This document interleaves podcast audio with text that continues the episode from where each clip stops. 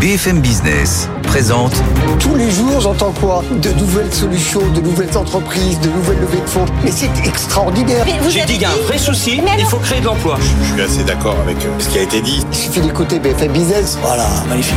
Guillaume Paul, Audrey Tcherkov. Good evening business. Allez, bientôt 19h, c'est la deuxième heure de Good Evening Business qui repart en direct. On est ensemble jusqu'à 20h. Rebonsoir Audrey. Rebonsoir Guillaume et rebonsoir à tous. Dans l'actualité ce soir, on a les dernières prévisions de l'INSEE bah, qui sont tombées là il y a environ deux heures. Hein, prévision pour le deuxième semestre 2023 dans lequel nous sommes. Bah, c'est pas trop mal finalement. On aurait pu attendre un petit peu, un petit peu moins bien.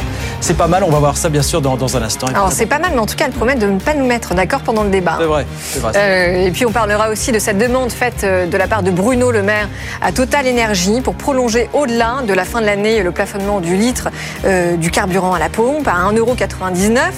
Et puis on se tournera vers le monde puisque ça y est, enfin, les Américains et les Européens se mettent d'accord euh, pour créer un nouveau front contre l'acier chinois.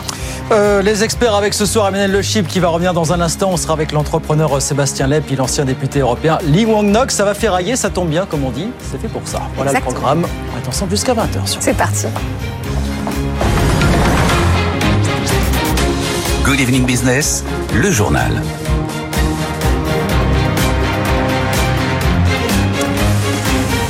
Donc, ces chiffres de l'INSEE qui sont tombés il y a à peu près deux heures et qu'on attendait avec grande impatience. Bonsoir Laura Cambeau. Bonsoir Guillaume. Premier renseignement, l'inflation, ouais, elle va bien continuer à reculer d'ici la fin de l'année, Laura. hein. Oui, alors déjà, on le rappelle, en août, l'économie a connu un léger rebond de l'inflation à 4,8% et on devrait être sur la même tendance pour septembre à 4,8%.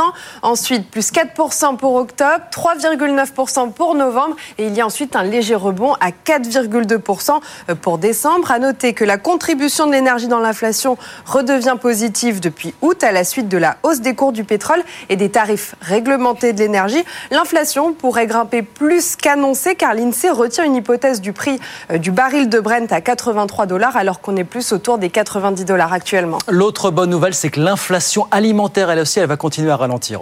Oui, après les 11% enregistrés en août, on devrait passer à 10% en septembre, 8,2% en octobre, 7,6% en novembre et enfin 7,2% en décembre. Selon l'INSEE, près d'un ménage sur deux déclare avoir changé ses habitudes de consommation alimentaire en juin.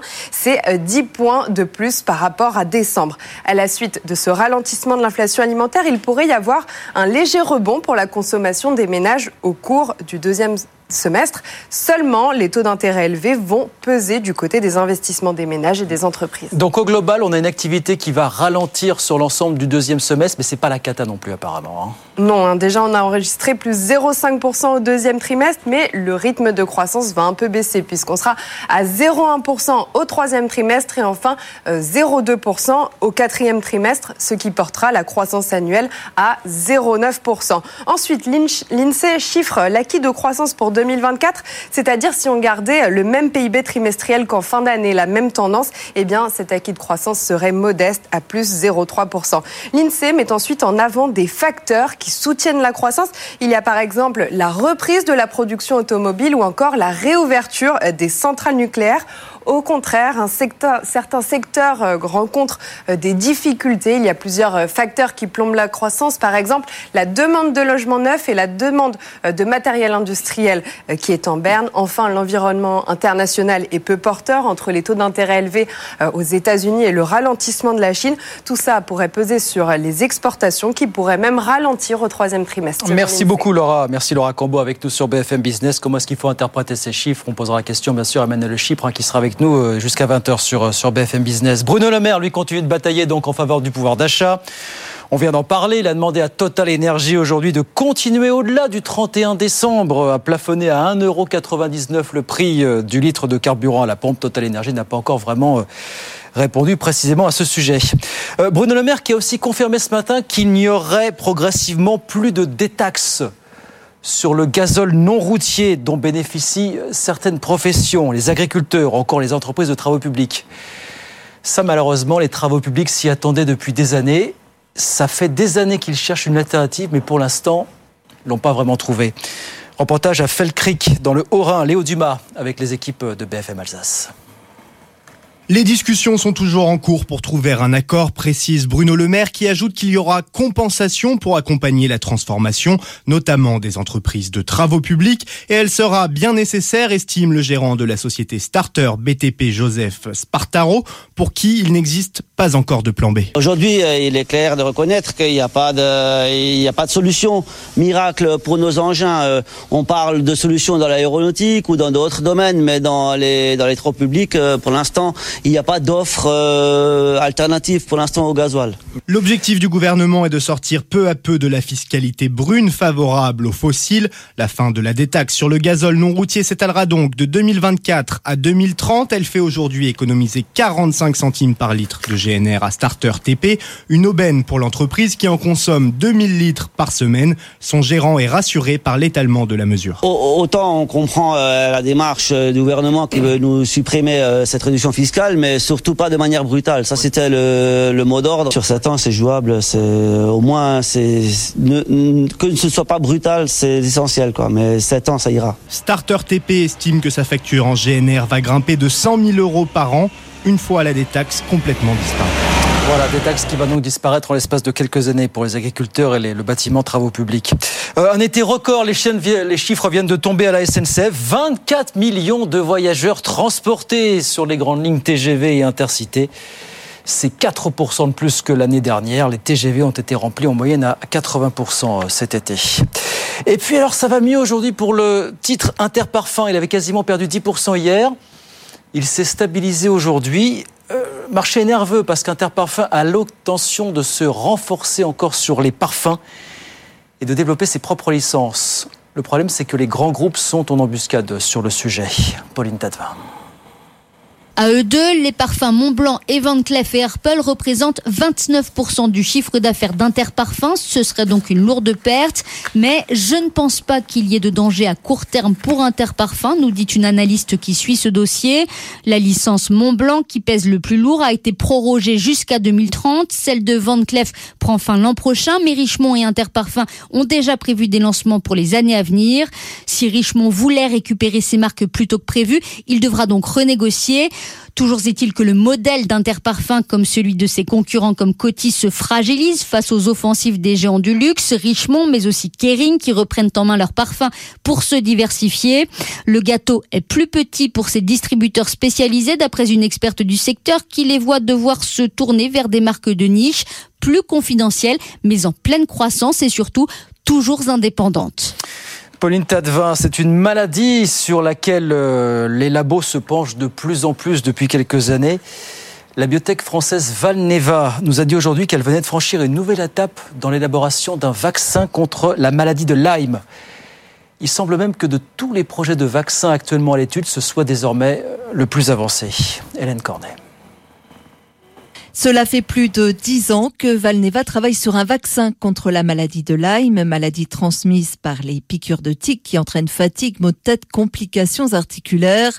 Plus de 600 000 cas seraient recensés chaque année en Europe et aux États-Unis. On estime à plus de 14% la part de la population mondiale déjà touchée et la maladie continue de s'étendre géographiquement. Le vaccin de Valneva est le plus avancé. La biotech nantaise est épaulée par l'américain Pfizer qui lui apporte un soutien financier pour mener à bien ses études cliniques, des demandes d'autorisation de mise sur le marché auprès des autorités de santé en Europe et aux États-Unis sont prévues pour 2026. C'est aussi plus ou moins l'échéance visée par Moderna. La biotech américaine a annoncé en avril dernier vouloir utiliser sa technologie à l'ARN messager contre plusieurs maladies bactériennes, dont la maladie de Lyme. Voilà, Valneva qui avance dans l'élaboration d'un vaccin contre la maladie de Lyme. Hélène Cornet avec nous sur, sur BFM Business. Alors pour finir, c'est peut-être une des marques du groupe Stellantis dont on parle le moins, mais elle est toujours là. Lancia est là et a bien l'intention de se relancer en France notamment. Clairement, la marque a une stratégie pour revenir dans l'Hexagone et elle l'a présenté justement ce midi du côté de Paris. Justine Vasson y était, elle nous raconte. Lancia is back, c'est le slogan avec un message très clair. Hein. Lancia veut se refaire un nom sur le marché français et sur le marché européen. Lancia ne vend plus de voitures en France depuis 2016. Hein. La marque ne produit aujourd'hui qu'un seul modèle, exclusivement vendu en Italie. Il y a donc euh, du travail, beaucoup de travail. Lancia va lancer trois nouvelles voitures d'ici 2028. La première, ce sera l'Epsilon en 2024 qui sortira en version hybride et en version électrique. Lancia ne donne pas de prix, hein, mais elle vise clairement le marché premium en misant sur l'élégance l'italienne. Carlos Tavares, le patron de Stellantis, à qui Lancia est adossé, le dit lui-même. Hein, relancer Lancia, c'est prendre un risque entrepreneurial pour Joël Verani, directeur des marques premium de Stellantis France. Lancia a un atout, c'est justement de faire partie de la famille Stellantis. Le groupe Stellantis a fait plus de 30 milliards d'investissements, notamment dans les énergies de décarbonation, qui sont le besoin des clients d'aujourd'hui. Et ces besoins-là, il faut les rendre accessibles à tous et les rendre à chaque niveau de la clientèle. Et donc aujourd'hui notamment, ces technologies seront disponibles sur Lancia. Donc oui, on va apporter les codes de Lancia, l'élégance italienne, le design en parallèle toutes les technologies, tous ces investissements qui sont nécessaires, ils arrivent avec euh, le groupe Stellantis et ça c'est une vraie force. Lancia va ouvrir en France 20 points de vente dès l'année prochaine. La marque va aussi se relancer en Allemagne, en Espagne, au Portugal, en Belgique et aux Pays-Bas. Lancia ne donne pas d'objectif de vente chiffré, hein, mais les patrons de la marque sont confiants. Nous avons un très bon potentiel, nous explique-t-il. Voilà le comeback de Lancia en France. Justine Vassoy avec nous sur BFM Business. 19h10.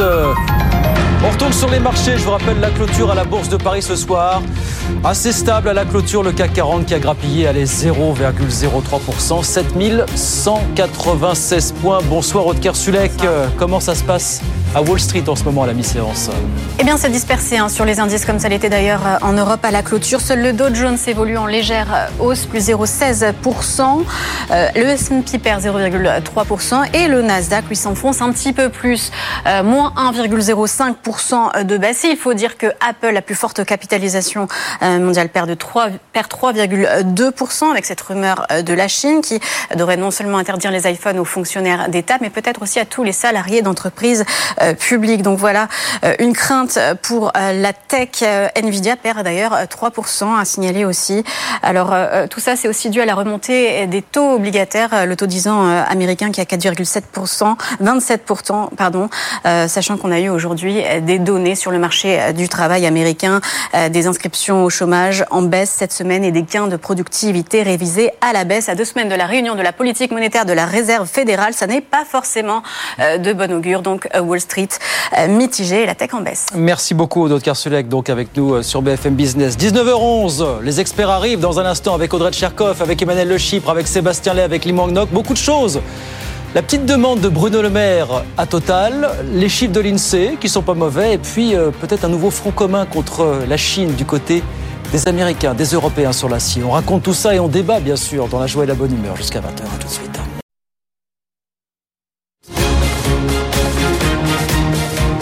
Good Evening Business, les experts du soir.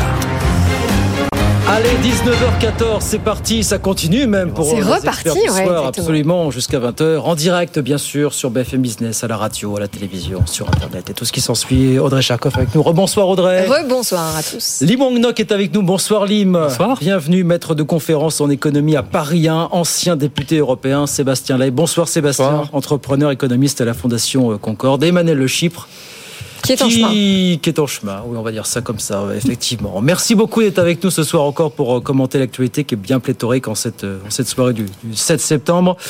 Avec cette question, donc, c'était la question du jour. Est-ce qu'on va finalement bénéficier d'une ristourne plus longtemps à la pompe? Bruno Le Maire a donc demandé à Total aujourd'hui de continuer à faire le job. Vous savez que le, le prix euh, du litre à la pompe chez Total est plafonné à 1,99€ jusqu'à la fin de l'année voilà, et justement, Bruno Le Maire vient de demander à Total s'il ne pourrait pas prolonger cette ristourne au-delà du 1er janvier. Écoutez. Une aberration écologique. Vous pouvez pas matin, midi et soir, à juste titre, nous expliquer que la planète flambe, qu'on n'a jamais eu des températures aussi élevées, et dépenser 12 milliards d'euros, c'est le coût d'une remise à 20 centimes sur un an, mmh. pour les énergies fossiles et pour les carburants. C'est une aberration écologique. Il faut qu'on accélère la transition écologique, pas qu'on la ralentisse en investissant 12 milliards, au lieu de les mettre sur les énergies vertes, sur euh, les éoliennes, sur les pompes à chaleur ou sur les batteries électriques, sur l'essence, ou sur le diesel. Je pense que c'est une aberration écologique. Il y a un C'est une aberration budgétaire aussi. J'insiste dessus parce que vous dépensez 12 milliards pour tout le monde, quel que soit le niveau de revenu, entre celui qui prend son SUV pour aller en week-end ou celui qui est obligé de prendre sa voiture pour aller travailler, ce serait exactement la même dépense budgétaire. Alors quelque chose que je comprends pas bien, moi je sais pas ce que vous en pensez, c'est-à-dire que si c'est le gouvernement qui dépense ces 12 milliards, c'est une aberration écologique, c'est Bruno Le Maire qui vous C'est exactement ce que j'allais dire. Si c'est l'État qui dépense cet argent, c'est une aberration écologique. Et si c'est total, c'est pas grave. Voilà, ça passe, ça passe crème. Oui, absolument. Mais dans les deux cas, ce qu'il faut quand même dire, c'est que le problème de la ristourne, c'est que c'est une drogue dure et que par ailleurs, offrir la même ristourne à quelqu'un qui roule en Lamborghini ou à quelqu'un qui roule avec une voiture qui a six chevaux fiscaux, c'est quand même absolument euh, ridicule. Maintenant, Bruno Le Maire a dit non hein, aux aides massives et non ciblées. Ça laisse quand même une porte ouverte peut-être aux aides justement ciblées. Mais la ristourne, on l'a déjà fait en fait. C'était une mesure qu'on avait prise au plus fort de la, cœur- de, de la crise de l'inflation, rappelez-vous. Donc là, le sujet, c'est, c'est lui, il interpelle Total sur ce qui n'était qu'un geste commercial. Alors il leur dit continuez l'an prochain. En gros, il essaye de faire financer ce qui serait perçu presque comme une mesure euh, d'aide aux ménages finalement par une entreprise privée. Donc il y a- il y a une incohérence totale dans son discours. Et puis dans les deux cas d'ailleurs, que ce soit financé par l'État ou par Total même, ça continue quand même à inciter plutôt les gens à consommer du pétrole. Et donc s'agissant de sa, sa remarque sur la transition énergétique, dans les deux cas, on n'y est pas. Quoi. Parce que, parce que schizophrénie, on est Bah oui, Exactement. bah parce que pas de signal prix. Exact, pas de signal prix. Et puis en plus, euh, euh, que ça soit d'ailleurs de la mesure de Total ou la mesure qu'il envisagerait d'une ristourne, puisqu'on a déjà mis ça en place, dans les deux cas, c'est indiscriminé et il n'y a pas du tout de, de volonté d'a- d'aller vers des segments de marché précis en fait. Oui, non, mais alors surtout que les LIM, euh, vous avez vu cette étude de l'INSEE qui montre que ces ristournes, euh, pour tout le monde, euh, elles n'ont elles n'ont pas profité aux ménages les plus défavorisés. Oui, mais elle profite aussi aux ménages les plus défavorisés.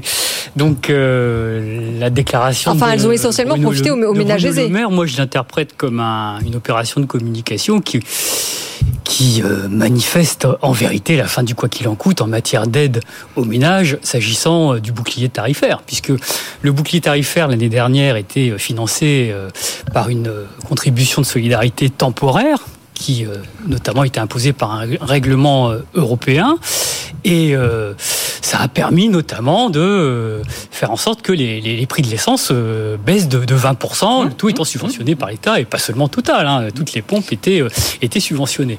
Bon, là, ils veulent plus le faire. Parce que euh, leur équation, Parce qu'ils peuvent c'est de cher. sortir du quoi qu'il du quoi qu'il en coûte. C'est une trajectoire budgétaire qui doit nous amener à 2,7% en 2027. Mais vous n'adressez dans un pas le fameux contexte signal où, prix dont euh, on parlait. Dans un Voilà. contexte où les, les, les, les, les taux accroissent euh, les charges de la dette et où ils se rendent compte que les baisses d'impôts qu'ils ont, qu'ils ont réalisées compromettent les recettes fiscales, si bien qu'ils sont même obligés de retarder les baisses d'impôts promises, pas seulement aux ménages, mais aussi à la ouais. CVAE, euh, Oui. Euh, au. MEDEF et aux entreprises. Donc ils sont coincés budgétairement, ils ne peuvent pas débloquer 12 milliards pour Mais- aider les Ouais, ménages. à non, On est toujours dans la schizophrénie la plus totale, parce que je vous rappelle que c'est le même Bruno Le Maire qui, en même temps, ce matin, annonce que progressivement, ben, on va mettre fin à la détaxe dont bénéficient les agriculteurs, les professions des travaux publics sur le, le gaz, euh, le gazole non routier. Donc on reste dans la schizophrénie la plus totale. Non, mais ça va Oui, bah non, parce que parce qu'ils peuvent ensemble. plus. Ils ont 15 milliards d'euros à aller les- chercher. les- Non, mais maintenant, attendez, si on regarde le prix ensemble, du litre d'essence, est-ce qu'il faut venir en aide aux, aux personnes les plus défavorisées? Et puis surtout peut-être à ceux qui font la croissance française, à ceux qui prennent leur voiture tous les jours pour aller travailler La réponse est oui, mais donc pour ça, il faut des aides ciblées.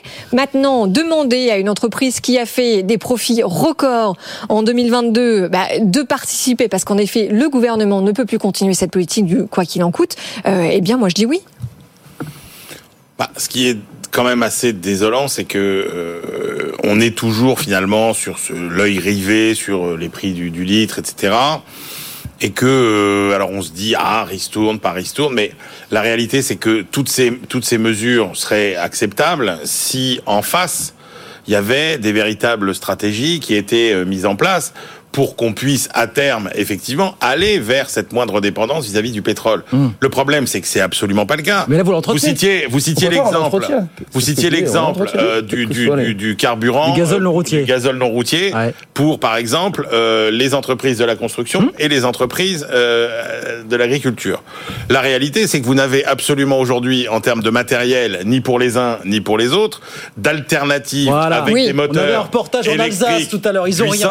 qui Voilà. permettent permettent euh, finalement de, compenser. Donc, vous n'avez pas d'engin de chantier aujourd'hui électrique qui soit capable finalement de faire le boulot des engins thermiques aujourd'hui, et vous n'avez pas non plus euh, les euh, tracteurs, euh, pareil, qui sont capables. Alors, vous pouvez toujours penser que les agriculteurs, ça les amuse de faire des tours dans leurs champs, etc., et qu'ils pourraient peut-être en faire un peu moins. Mais qu'est-ce que vous leur proposez? Et vous n'avez même pas, en plus, de filière euh, qui fabriquerait un carburant qui serait un carburant propre. Et c'est la même chose pour les particuliers. Qu'est-ce que vous allez dire euh, aux particuliers qui euh, vivent éloignés euh, des centres-villes, qui n'ont, de toute façon, vous pouvez leur mettre euh, le litre au prix que vous voulez, ils n'ont pas de Pas le solution choix, ouais. alternative pour se déplacer. Donc, tant qu'on ne travaille pas sur ces sujets-là, moi je pense que c'est ça le problème, c'est que, ponctuellement on aide et, et c'est très compréhensible, avec évidemment tout le monde est d'accord des politiques beaucoup plus ciblées, beaucoup plus resserrées euh, pour aider vraiment les gens qui en, Ouais. qui en ont besoin et éviter les effets d'aubaine. Mais je veux dire, tant qu'on s'attaquera pas à ces vrais sujets sur euh, euh, la mobilité, sur euh, l'urbanisme, etc. et- et Enfin, juste quand même pour les particuliers, Emmanuel, pardon, mais le prix de moyen de la voiture électrique est, de, est- est- est de plus en plus accessible. Ouais. Et on l'a bien vu d'ailleurs sur les six premiers mois de l'année, la voiture la plus vendue au monde, euh, c'est une voiture électrique. hein. Moi, je- j'abonde sur ce point. Dans Tout le peut sens arriver, tout peut arriver. Complètement dans, le le sens. bon dans ce sens, sens. euh, le bon sens, libéral. de- de- de- d'énergie polluante aujourd'hui est inélastique au prix parce qu'il n'y a pas de bien de substitution. On est bien d'accord, mais justement là, il faut prendre Bruno Le Maire euh, à la lettre quand Ouais. il dit je préfère mettre 12 milliards dans la transition écologique que euh, pour financer des activités polluantes. Chiche Mais qu'est-ce que- qu'est-ce que- Oui, qu'on a vu de sur la transition écologique? Le, le rapport Pisani-Mafous qui dit euh, qu'il faut mettre 34 milliards par an, on l'a balayé d'un revers Oui, mais en même temps, pourquoi est-ce qu'on l'a balayé on Non, non, non, mais on attendez, l'a balayé, on l'a balayé pourquoi ce rapport? Parce qu'il dit qu'il faut augmenter les impôts, notamment, et utiliser vraiment l'outil fiscal. Et voilà. Et la Et dette. Justement, on, s'est lié pieds et poings avec la trajectoire budgétaire qu'on a décidée à l'horizon 2027. Bah oui, mais on Et plus le les autorités budgétaires et monétaires européennes sont en train de s'enliser parce que Mm. la Banque centrale elle-même a levé ses programmes de rachat de dette qui auraient permis de donner des marges de manœuvre au, au- au gouvernement euh. Ouais, ouais, européen. ouais. Et sa, sa- sa politique de taux d'intérêt élevé est en train de plomber l'investissement, y compris en matière de transition écologique, parce qu'elle estime que l'inflation est d'origine monétaire, elle- alors qu'elle Sébastien. ne- elle n'est pas du tout d'origine monétaire, l'inflation. Aujourd'hui, cette politique-là, elle va casser la croissance. Sébastien Lay, Alors, je crois Sébastien que Lay. nous, on peut- tous être d'accord pour dire qu'effectivement, le cadrage macroéconomique, de manière générale, n'est pas favorable au financement de la transition énergétique sur les prochaines années. Il lui fallait le faire, d'ailleurs, précédemment, quand on vivait dans un monde de taux bas. Moi, ce qui m'inquiète un peu dans la déclaration de Bruno Le Maire, j'ai l'impression que depuis la rentrée, euh, il s'exprime là sur, euh, sur euh, un, un certain nombre de, de prix effectivement dans l'énergie, mais il a parlé aussi de l'alimentaire. Il est vraiment de partout à essayer de négocier avec tout le monde. C'est la rentrée, c'est le pouvoir d'achat. Sébastien, C'est la rentrée, c'est- la question du pouvoir d'achat, mais je m'interroge, est-ce que c'est vraiment le rôle de Bercy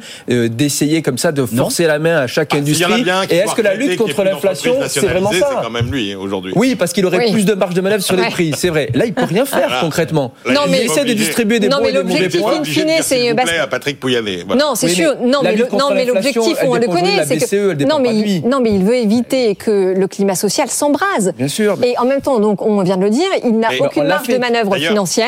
Exactement. Et donc, forcément, il essaye de mettre Et à contribution en les entreprises, d'où les négociations commerciales de aussi. toute façon, c'est du gagnant-gagnant parce que c'était ça où refaire ressurgir le débat à quelques semaines du début de la discussion budgétaire sur la taxation exceptionnelle Voilà, des, compliqué. bénéfices, comme on l'a vu l'an dernier en Italie, c'est- en Espagne. C'est le seul argument de, de Xavier Bertrand. Euh, Xavier Bertrand, quand il dit il faut une ristourne, etc., il sait très bien que ça coûte cher. Mais lui, Oui, lui ce qu'il bah oui. voit depuis ces territoires, et ce qui, lui, ce qui l'inquiète, c'est une situation qu'il juge socialement euh, explosive et Ouais. il dit oui ok ça coûte beaucoup d'argent j'ai pas de solution pour ça mais moi ce que je vois c'est que si on laisse s'installer les prix des carburants au-delà de 2 euros le litre euh, durablement on va vers une explosion sociale Oui, et en même temps, quand on regarde euh, chez certains de nos voisins, euh, il y en a beaucoup qui ont des salaires moins élevés que chez nous et avec un prix du carburant plus élevé. Et, et quand on aura les prix des hydrocarbures, on a déjà vécu avec des prix des hydrocarbures beaucoup vrai, plus élevés. c'est vrai. Et on n'est pas mort. Est-ce qu'il faut que Total en fasse plus, Lim? Est-ce que vous pensez qu'il faut rouvrir ce, ce- Alors, pour améliorer leur politique de communication, je pense qu'il faut qu'ils en fassent plus. Ça, ça Ça, bien Total, hein, parce que Bah voilà. euh, Monsieur Pouyanné a bien déclaré qu'il préférait ça une, une taxation sûr. des surprofits. Ouais. sûr. Donc euh, cette mesure est prise de connivence. Mais euh, les, les, les, les gens vont pas que chez Total. hein. La plupart des gens vont. Enfin, Total, Non, mais ça- justement, mais ça va favoriser les. hein. Non. Et, et un 99 euh, entre nous, c'est pas un mauvais prix pour Total. hein. Non, mais on est bien d'accord que cette Si ristourne, justement, euros, hein. si- s'ils la mettent en place, mais ça va favoriser Total euh, aux yeux des consommateurs. Donc c'est donc c'est tout vont chez. Total, je suis pas convaincu que ce soit le À- à principal à endroit à où ils vont. je peux te C'est toute dire la que- filière Je peux te dire que quand tu regardes autour de toi, quand tu vois des stations euh, euh, qui euh, sont des stations qui dépendent de compagnies étrangères, qui s'approvisionnent souvent en Belgique, etc., Mm. où le litre est à 2,20€ et que tu vas chez Total à 1,99€, Mm. je pense que tu fais l'effort d'aller chez Total. Euh, Est-ce que vous avez vu passer ce rapport de l'ONG Carbon Tracker Tiens, on va commencer à en parler un petit peu, qui s'est penché sur les, les ambitions des compagnies pétrolières pour limiter le réchauffement climatique. Ils ont regardé les 25 premières, hein, plus grosses compagnies privées ou d'État. Qu'est-ce qui leur sort Un, que globalement, ce sont les compagnies européennes qui sont les mieux notées, mais que globalement, à part une ou deux, elles font pas le job. Dixit, cette ONG, voilà. euh, Carbon Tracker, finalement.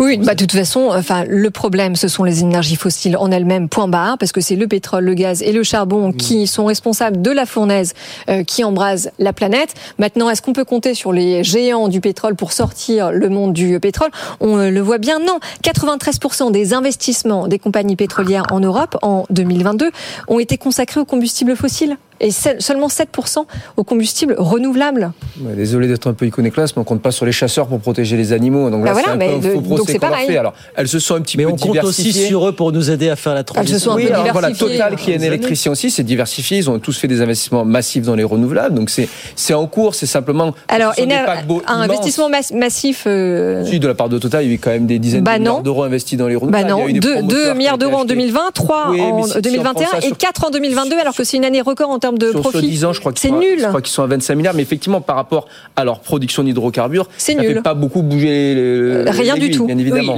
La, la réponse de M. Pouyanné à Jean Jouzel euh, à l'université Ouais. d'été du MEDEF Qui était parlante, hein, d'ailleurs. parlante. Euh, Jouzel est sorti Jean. Jouzel était hors Jean Jouzel, c'est euh, pour Ouais. que nos téléspectateurs le premier rapporteur le du GIEC. C'est un, expert du, Ouais, du du GIEC. Ouais. C'est un expert du GIEC et il est sorti de là euh, dépité. Ah ouais. Euh, Pouyanné lui a expliqué ah bah non moi Ah oui. j'ai une demande qui m'est adressée je, je vais commencer con- continuer à, à y répondre il n'est pas question que euh, euh, j'aille j'aille en deçà euh, et que je respecte ce que vous, vous me demandez pour atteindre les, les objectifs de 1,5 degré de, de réchauffement Mmh. Mais bien euh, sûr. à la fin du Mais siècle d'ailleurs- donc il y aura Non, pas mais parce il y aura que- pas, et on se Emmanuel rend Le que C'est ce que vous répétez, Emmanuel, dans hein. les, dans Oui, les que profits dans les profits qui sont faits par Total on se rend compte que 60% ça sert les dividendes très peu ça, sert l'investissement c'est C'est ça. 5% et l'investissement il se fait pas en direction des, des renouvelables sont devenus des, voilà. regardez en bourse, sont devenus des valeurs de rendement, c'est-à-dire que les gens n'attendent pas vraiment des réinvestissements ou de la croissance, ils attendent simplement qu'on distribue des cash flows, des flux de trésorerie, tant qu'il y en a, pendant combien de temps, on ne sait pas, ça dépend, je suis pas, je suis pas un scientifique, Mm. 10 ans, 20 ans, 30 ans, 40 ans,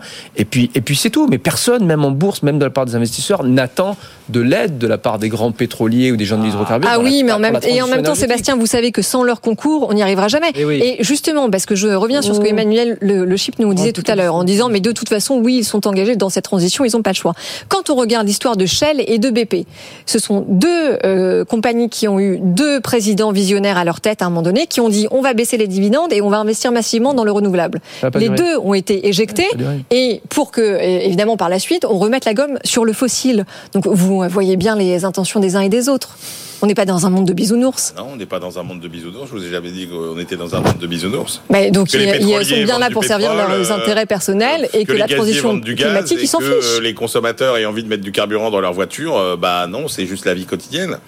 Non, mais parce que vous me disiez qu'ils étaient impliqués dans la transition. Bien sûr que oui, parce que mais si, bien sûr que Mais oui.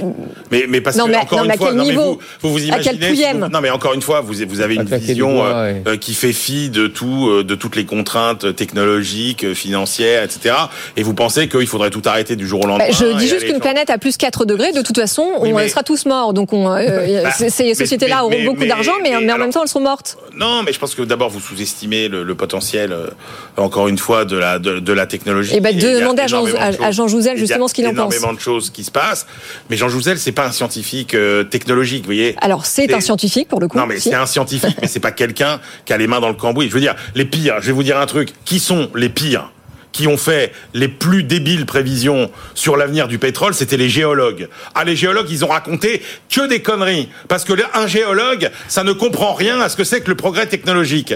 Donc quand vous regardez les prévisions... Bah, ils n'ont pas prévu qui- les, les, non, les c'est gaz très de intéressant. et autres. Non, ça, regardez, regardez, oui, exactement. Regardez par exemple les ça. prévisions qui étaient Mm. faites il y a 50 ans par différentes catégories professionnelles. Ce que vous disiez, les géologues, les chimistes, les économistes, les géographes, etc. Les géologues, par exemple, c'est ceux qui ont raconté le plus de conneries sur la Bah, si vous préférez faire confiance Voilà. aux, banquiers centraux, c'est votre c'est pas, problème. C'est pas le sujet. Ce que je veux dire, c'est que euh, vous pouvez être euh, scientifique, mais sans avoir une vision du progrès technique qui est fait au quotidien par des gens qui vont inventer sans doute des choses euh, de rupture, et, et probablement.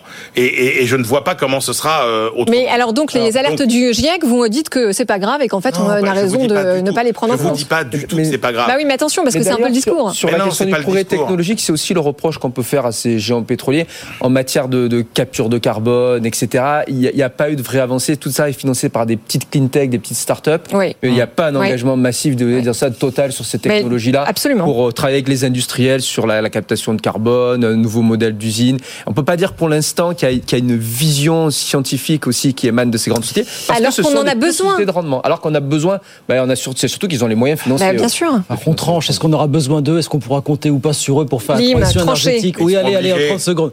Bah, on aura besoin d'eux pour faire Je, je- je- crains, comme euh, Emmanuel, que nous euh, sommes en, en plein green- greenwashing, comme on dit.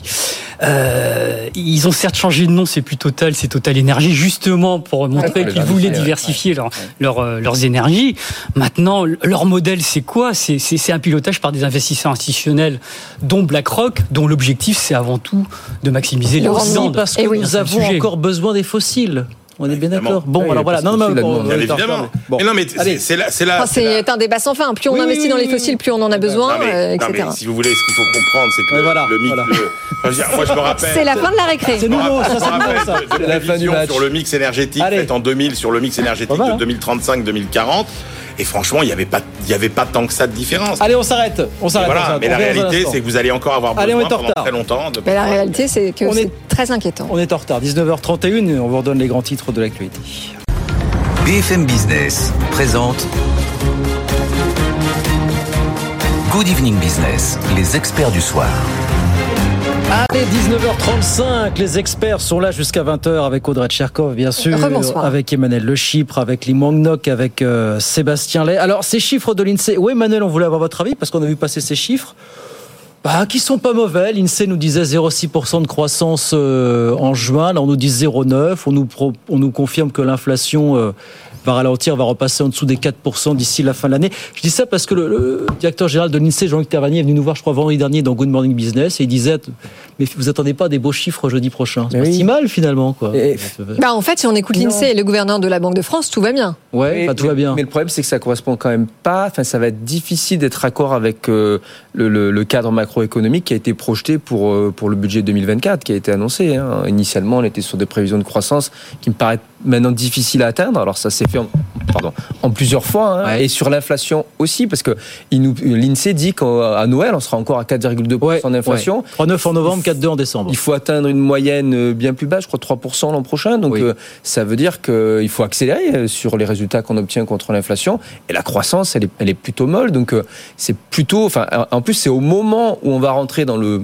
le dur du débat budgétaire, Mm. qui est quand même conditionné. hein, par ces, ces, ces prévisions macroéconomiques, macroprudentielles, que ces prévisions elles-mêmes commencent à être de plus en plus euh, Mais- fragiles finalement. Oui, alors justement, sur cette base, Emmanuel, on est d'accord quand même, enfin, les, les chiffres sont parlants, tous les indicateurs sont dans le rouge. Euh, on le disait hier, ça fait trois mois consécutifs que les fameux indicateurs des directeurs d'achat qui le relatent la réalité du terrain, les carnets de commandes sont en zone rouge. Il y a une baisse d'activité dans l'industrie, dans la construction, dans les services. Euh, la masse monétaire en circulation en zone euro, elle atteint un plus bas historique. Et le baril euh, du pétrole repart à la hausse. C'est la stagflation qui arrive. Alors non, je crois qu'on est surtout en train de changer de de de de de, de- de grands équilibres sur sur sur beaucoup de sujets. Euh, très clairement, on voit que euh, on est en- on était dans un monde dans lequel finalement la principale incertitude, la principale inquiétude, c'était l'inflation. Ouais. Or, on est en train de basculer euh, dans un monde dans lequel on a maintenant une vision assez claire de ce que va être la trajectoire de l'inflation et que euh, les principales incertitudes euh, sont maintenant liées à la croissance et à l'activité économique. on était dans un monde dans lequel finalement c'était plus l'investissement que la consommation qui tirait l'activité. Et là, paradoxalement, ce que nous dit l'INSEE, c'est que les perspectives, parce que maintenant que euh, la tempête est passée sur le pouvoir d'achat avec une inflation qui ralentit, des salaires qui augmentent, euh, c'est que la consommation va plutôt bien se tenir euh, et que c'est l'investissement qui risque lui de, de faiblir. Et puis euh, bascule aussi entre finalement on avait deux tendances opposées euh, au niveau euh, mondial et donc qui concernait la France, c'était que vous aviez les effets restrictifs des politiques économiques, politiques budgétaires, politiques monétaires, qui étaient quand même compensés par euh, le, la stimulation apportée par euh, finalement le, le, la sortie de la crise en Ukraine, la sortie de la crise Covid, qui faisait que les circuits de l'économie mondiale finalement fonctionnaient mieux. Et donc vous aviez, et là maintenant, on voit bien que tout ça c'est derrière nous et que on va rentrer dans le dur sur les effets de la politique économique. Parce que je vous rappelle quand même que globalement, au niveau de la zone euro, 2023-2024, la politique budgétaire, c'est moins un point de PIB. Oui, absolument, on est en récession. Quasiment, et que euh, le dur et que l'impact de la hausse des taux d'intérêt sur l'activité économique, il est devant nous et pas derrière nous. Donc, oui. Donc là, et c'est là qu'on peut redouter effectivement, si ce n'est pas déjà fait euh, d'ailleurs, l'erreur euh, de politique euh, monétaire qui consisterait à aller trop loin et finalement. À... Mais ils sont déjà allés trop loin et ils vont continuer à aller trop loin. De toute façon, Christine Lagarde l'a dit. Et alors, j'aimerais juste parler d'un indicateur dont personne ne parle, un autre indicateur de l'INSEE qui lui mesure le climat de l'emploi qui s'est effondré. Et donc ça, ça, ça annonce quand même un taux de chômage qui devrait augmenter. Donc une consommation qui se maintient. moi, j'ai des doutes. Limangda, vous êtes inquiet pour les prochains mois, fondamentalement, quand vous regardez ces chiffres On va répondre un peu sur ce qu'a ce dit Sébastien. Il y a, il y a effectivement une forte incertitude euh, sur euh, la conjoncture macroéconomique et Audrey a parlé de stagflation. C'est bien la crainte. Ça nous pend, c'est clair. Parce que en rythme annuel, on va être à la fin de l'année à 5,2 quand même. Hein. Le, 4,9 d'inflation, c'est ah oui, oui, non, c'est trimestre. Mais en rythme annuel, on va être à 5,2. Alors que je me souviens d'un débat qu'on avait fait l'année dernière, c'est de redescendre en dessous de 3. Je ne sais pas si vous vous souvenez. L'an prochain, l'an prochain, ça, l'an prochain. Et la Banque de France l'attendait en dessous de 3. Non, non, pour être clair, nous, c'est nous, enfin, je sais pas, mais nous, c'est toujours des, nous, ce qu'on disait, c'était le profil de fin d'année. C'était pas, moi, de toute façon, non, non, non, mais c'était un trait d'humour. Le chiffre d'inflation en moyenne annuelle, il est complètement inintéressant et il n'est pas pertinent. Si vous regardez le comportement des ménages dans l'enquête de l'INSEE, ils vont plus, ils vont plus au supermarché. C'est ça. Et si vous prenez les prix de l'électricité, ça a augmenté de 10% en juillet. En janvier, ça réaugmente de 18,4%. Donc tout ça va avoir un effet sur, sur la consommation. Et euh, comme vous l'avez tous souligné, l'investissement, malheureusement, ne prend pas le relais malgré toutes les mesures d'offres qui, qui, ont été prises. Et c'est plombé notamment par la politique monétaire de la Banque centrale qui, à tort, continue à jouer sur. Et qui semble vouloir continuer. Et qui semble vouloir continuer.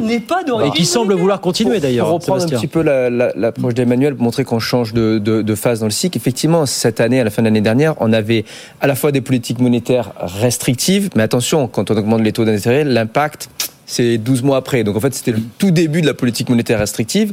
Le plein effet, c'est vraiment 2024. Mais on avait encore des politiques budgétaires expansionnistes. La, la grande différence là, c'est que de partout en Europe, effectivement, il y a une contribution négative de la politique budgétaire. Quant à la politique monétaire, si on lit ce qu'a dit Madame Lagarde, qu'on essaie de l'interpréter... Elle va continuer d'augmenter les taux. Elle va continuer d'augmenter les taux, puisque les résultats ne sont pas encore là. On n'est pas entre 2 et 3% d'inflation. Et en plus, on est décalé dans le cycle par rapport aux Américains. Donc on a encore des hausses de taux. Et encore, ça veut dire que pratiquement 80 de l'impact de la hausse des taux d'intérêt, ça sera en 2024, quand bien même on ne va pas continuer mmh. à augmenter les taux d'intérêt en 2024. Donc toutes les difficultés sont devant nous. Et donc je maintiens que la prévision de croissance initiale dans le cadrage du budget, et on va avoir une discussion politique compliquée avec l'usage d'un 49.3 en plus cette année, euh, euh, le soubassement macro-prudentiel ne tient pas et donc il faudrait revoir le budget. Oui, absolument. Et j'aimerais quand même pointer du doigt le rôle de la politique monétaire dans ce chaos économique, parce que la BCE a quand même réagi à l'inflation avec 10 trains de retard. Elle a commencé à agir en juillet 2022 et elle a laissé cette inflation s'installer. Donc maintenant, on essaye de rattraper ça, mais en même temps, on fait tout dans le désordre. Et donc, euh, je vous parle même pas de la dette publique euh, à l'échelle française. ça augure quand même des jours compliqués. On a commencé trop tard et, et, et on, on, on, a augmenté les taux, taux d'intérêt pendant trop longtemps. Et, et la Ouais. Fed a plus ou moins fait la Trop manœuvre. vite, trop ils ont commencé un peu plus tôt, ils ont été un peu plus, un peu plus euh, flexibles, je dirais, sur leur Le approche. problème, c'est que la politique monétaire ne, ne peut pas en grand plus, chose. on ne peut pas tout, face à une effectivement. inflation par les a déjà fait beaucoup, la politique monétaire. par les coûts qui n'est pas d'origine monétaire. Non, Donc, mais elle ça, c'est sûr, mais la politique Lim, monétaire, elle Lim, ne cassera pas l'inflation Lim, structurelle qui est liée d'accord, mais comportement de Lim, marge des si, si elle s'y était prise, si elle s'y était prise avant, sans attendre, sans attendre juillet 2022, en faisant des augmentations de taux moins violentes, ça aurait été moins violent pour l'économie, et on s'en serait sorti plus, l'inflation. plus, plus rapidement. L'inflation ne vient pas de l'émission monétaire. Elle vient d'un problème de coût de l'énergie et euh, que les entreprises répercutent dans leurs prix pour maintenir leur marge. Ça s'appelle Mm. une inflation par les coûts, une inflation de type structurel contre laquelle la politique monétaire est impuissante. Donc vouloir resserrer la politique monétaire n'a qu'un effet, c'est euh, de casser la croissance. Et deuxièmement, comme dans ce resserrement, il y a le- le- le- la fin des programmes de rachat de, rachat de dette, ça fait que les gouvernements ne peuvent même plus Bien. emprunter à bas coût pour financer leur politique Ah bah ça c'est sûr, je vous rappelle qu'en 2024, la charge d'intérêt de la dette euh, devrait atteindre 70 milliards d'euros. Et Eh oui, première dépense de l'État, ça se trouve deuxième. Euh, voilà donc pour cette, euh, ces chiffres de l'INSEE qu'on continuera à décortiquer bien sûr demain matin sur, sur BFM Business. J'espérais pouvoir vous donner des nouvelles du Conseil national de la refondation qui s'est tenu aujourd'hui sur l'égide, comme on dit, du président de la République à l'Élysée. Pardon, pas de son, pas d'image ce soir, on ne sait absolument rien. C'est dommage parce que c'est le genre de réunion qui nous aurait permis d'humer un petit peu l'ambiance euh, de cette rentrée. Vous avez bossé un peu sur, euh, sur le Conseil national de la refondation consacré au logement, vous, Oui, Sébastien c'est toujours utile de, de débattre et il en est sorti euh, de ces agapes de Non, très ça sert à quelque chose ou pas Ça sert à quelque chose pourraient ou être pas, prises un jour, comme par exemple les rapports que je publie. J'en ai publié un sur le logement au mois de mars, Oui. très tôt. Euh, pour l'instant, on voit aucune que- conséquence pratique en termes de politique publique, même si on attend une loi sur le logement. Il y a un nouveau ministre qui vient d'être nommé à la faveur de remaniement. Donc voilà, entre les, entre les deux ministres, j'ai l'impression que beaucoup de matière intellectuelle s'est perdue. D'accord. Oui, non, mais c'est sûr que de toute façon, Oh. face à la crise du logement sans précédent qu'on est en train de vivre, les mesures, elles sont pas à la hauteur. Et euh, du CNR sur le logement et euh, sur la santé, il leur en sort pas grand-chose. On le disait ça. hier, moi je trouve que sur l'éducation, ça commence doucement à bouger. Mais le sujet, c'est le portage politique. Le manque de portage politique fait que euh, ils ne peuvent pas communiquer autant qu'ils devraient. Ça sert à quelque chose, le CNR, pour vous, les Mangnok ou pas? Est-ce que vous trouvez à ce genre de grand-messe une utilité quelconque, vous, personnellement? Tout le monde a compris que c'était pas au Conseil national de. Non, c'est fait la politique de la. France. Malheureusement, c'est pas le Conseil national de la résistance. Emmanuel, non Ça vous. Non, je suis Malgré la chronique bien choisie. Je suis, je suis toujours euh, fasciné par euh, quand même la capacité d'innovation euh, dont fait preuve Emmanuel Macron depuis qu'il est à l'Élysée. euh, en matière euh, d'invention, de format, de, Ouais. de discussion, euh, de débat, de Rendez-vous de dialogue. Saint-Denis. C'est- Il a quand même fait Les énormément de choses. hein. Ouais. Les grands débats, Le grand débat. le Tour de France avec les gilets jaunes, etc. Les... Et, et, et, et, de- et que tout ça ne débouche finalement sur euh, quasiment rien. C'est c'est quand même euh, assez euh, assez étonnant. Il y a des euh, on a on a il y a même eu des consensus. est-ce que vous pouvez, est-ce que même si ça ne débouche sur rien, vous pouvez tout lui mettre sous le dos aussi Voilà, c'est aussi révélateur d'un- d'un climat. Non, mais je pense que alors je- moi moi je suis beaucoup plus pessimiste. euh, c'est que euh, qui que soit euh, la personnalité qui tient les rênes euh, aujourd'hui du pouvoir, c'est que euh, vous avez aujourd'hui finalement un appareil d'État qui est devenu euh, in- inutilisable. Euh, qui n'est plus capable, si vous voulez, euh, de vision, qui n'est plus capable de décision et d'application des décisions. C'est-à-dire que quand vous regardez la déperdition, par exemple, entre les projets de loi et ce qui ressort au final, euh, qui est vraiment changé, c'est terrifiant. Donc je pense qu'on a affaire, malheureusement, à un président de la République qui s'est résigné à, ne plus pouvoir changer les choses. C'est-à-dire que la machine, le Léviathan français aujourd'hui, c'est une machine qui est devenue complètement euh, paralysée. Et, et, et y a, moi, je pense que fondamentalement, il n'y a plus aucune réforme d'envergure qui est possible aujourd'hui, comme on en a fait dans le passé. Vous parliez du logement, par exemple. Quand on a voulu, euh, au tournant du 19e et du 20e siècle, faire face à la pénurie de logement, eh ben, on a construit les cités-jardins. Vous en voyez encore dans toutes les villes de banlieue de la région. euh, On serait incapable de le faire aujourd'hui. quand on a voulu. Oui, mais parce qu'on avait des dirigeants politiques avec du courage, Emmanuel. Quand on a voulu, après la crise des années, euh, du logement que vous évoquiez des années 50, quand on a voulu s'y mettre, quand on a fait les UP, par exemple, les UP, on a fait quand même 2 millions de logements en 5 à 10 ans. On a pu le faire, on a su le faire. Aujourd'hui, tout ça n'est plus possible et je suis plus pessimiste que vous parce que je ne crois pas que ce soit un problème de volonté politique. Je pense qu'il n'y a plus aujourd'hui dans les mains de nos dirigeants les leviers qu'on peut actionner pour mettre en branle ce genre de politique et puis, en plus, il n'y a plus l'argent non plus. Donc, moi, je suis extrêmement, je, je, je, ne vois pas comment on peut sortir de ça. La santé, c'est pareil. Je veux dire, le, enfin, je veux dire, Sébastien, il a fait plein de rapports sur le logement. On sait très bien ce qu'il faut faire. On sait que ça coche toutes les cases, que vous changez la vie de tous les Français, que vous créez des emplois partout, que vous faites baisser la sécurité, que vous améliorez le niveau d'éducation, euh, que vous redonnez du pouvoir d'achat, etc.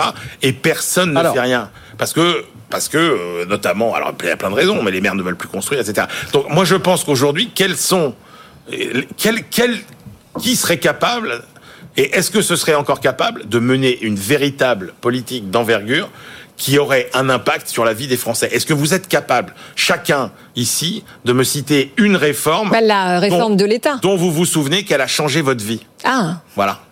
Est-ce que vous vous souvenez d'une réforme qui a changé votre vie au quotidien? Moi non, personnellement. Voilà. Non, mais aussi parce que l'approche de la plupart du gouvernement, c'était ce qu'Alain Juppé appelait la, la réforme par cliquet. C'était justement de dire ah les Français, il y a un problème d'acceptabilité des réformes, des politiques publiques, Oui, mais et on va y aller détruis la très crédibilité doucement. de la parole politique quand tu fais Mais c'est ce qu'ils ont fait en 20 ans. Parce qu'en réalité, depuis 20 ans, on ne cesse de parler de réforme. On saute sur nos chaises comme des cabris, comme aurait dit le général, en disant réforme, réforme, réforme. Et après, quand vous Changer avez des vie, hein, experts, 81, voilà, des experts, Changer des économistes ou des étrangers qui regardent ça et qui vous disent, mais on n'a pas fait grand chose finalement parce que c'est très progressif. On fait chaque trimestre, on essaie d'aller. euh, Sébastien pourrait vous dire sur le logement ce que disent les professionnels du logement qui disent le, le logement est une chose trop, import- trop importante, trop sérieuse pour être confiée à des politiques. Voilà, pour voilà les Non, mais moi, je suis pas tout à fait d'accord avec Emmanuel parce que je pense que le courage politique, c'est justement ce qui peut changer la donne. Sauf que ça fait 60 ans qu'on est en temps de paix et que par conséquent, on ne vote pas en fonction du courage de nos dirigeants politiques. Voilà. Mais alors, on euh, vote pour eux pour des qualités autres. Mais forcément, ça se ressent dans les politiques qui sont mises en place. Limonok. Mais concrètement, euh,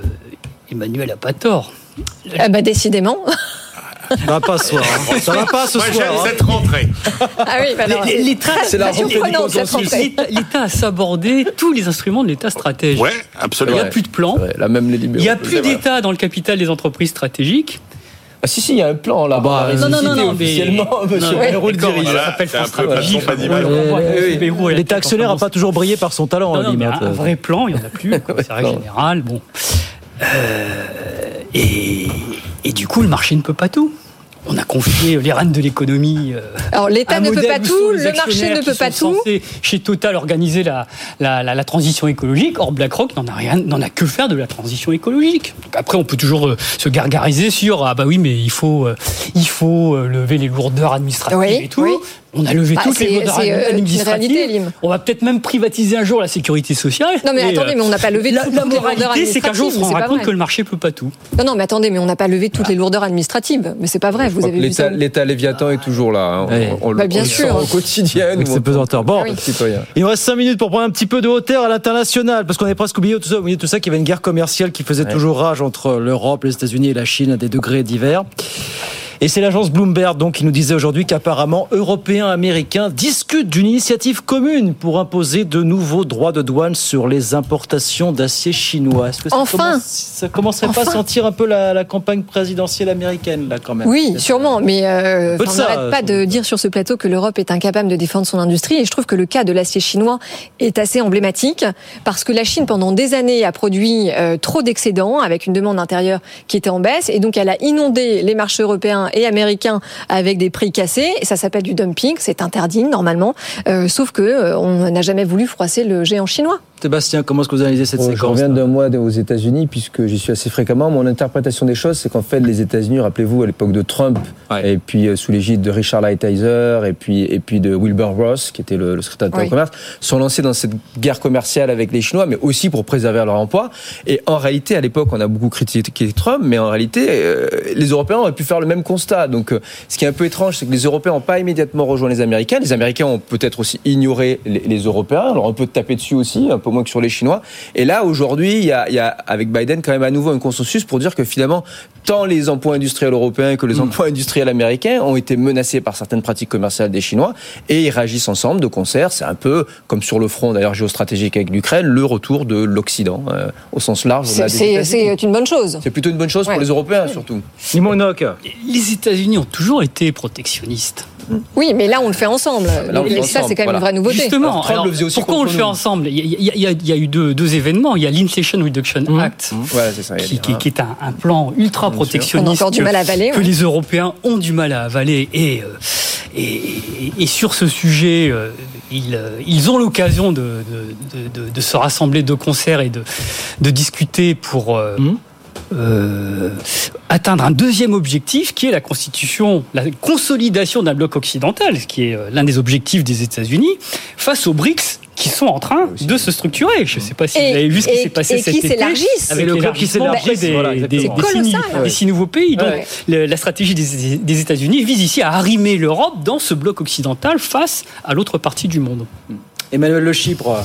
Alors les BRICS, moi j'y crois pas du tout, euh, franchement. non, mais Ah bah bien- vous êtes bien le seul. Ils pèsent combien euh, tous euh Ouais, mais vous Ils avez pèsent la- beaucoup, mais ils sont pas aussi Chine. unis que nous. Mais voilà, c'est ça. qu'il n'y a aucun fait, rapport entre la Chine et l'Inde, par exemple. Est-ce qu'on est si unique ça, vous avez quand même Est-ce qu'on est si unique ça Oui, c'est ça. Est-ce qu'on peut parler d'union, Oui, mais honnêtement, sauf que là, vous avez quand même euh, un, patchwork de pays qui n'ont pas les mêmes régimes politiques, qui n'ont pas les mêmes religions, qui n'ont pas les mêmes qualités économiques, qui sont tous là euh, parce qu'ils ont un type d'intérêt à défendre par rapport au fait de se rapprocher de tel ou tel pays, mais Comme en Europe.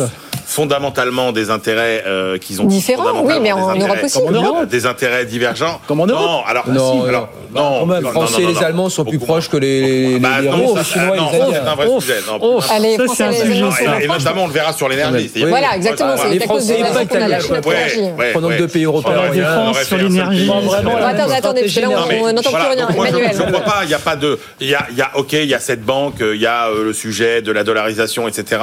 Mais moi, je ne crois pas au pouvoir de coercition euh, de, de, de- des BRICS. Moi, ce que je crois, c'est qu'on voit qu'il y a deux blocs vraiment qui sont en train de se structurer, qui sont euh, un bloc occidental et un bloc chinois, et que vous voyez que dans chaque bloc, vous avez exactement les mêmes entités qui sont en train de se constituer en termes financiers, en termes de- d'entreprises technologiques, d'utilisation de tous les outils numériques, etc.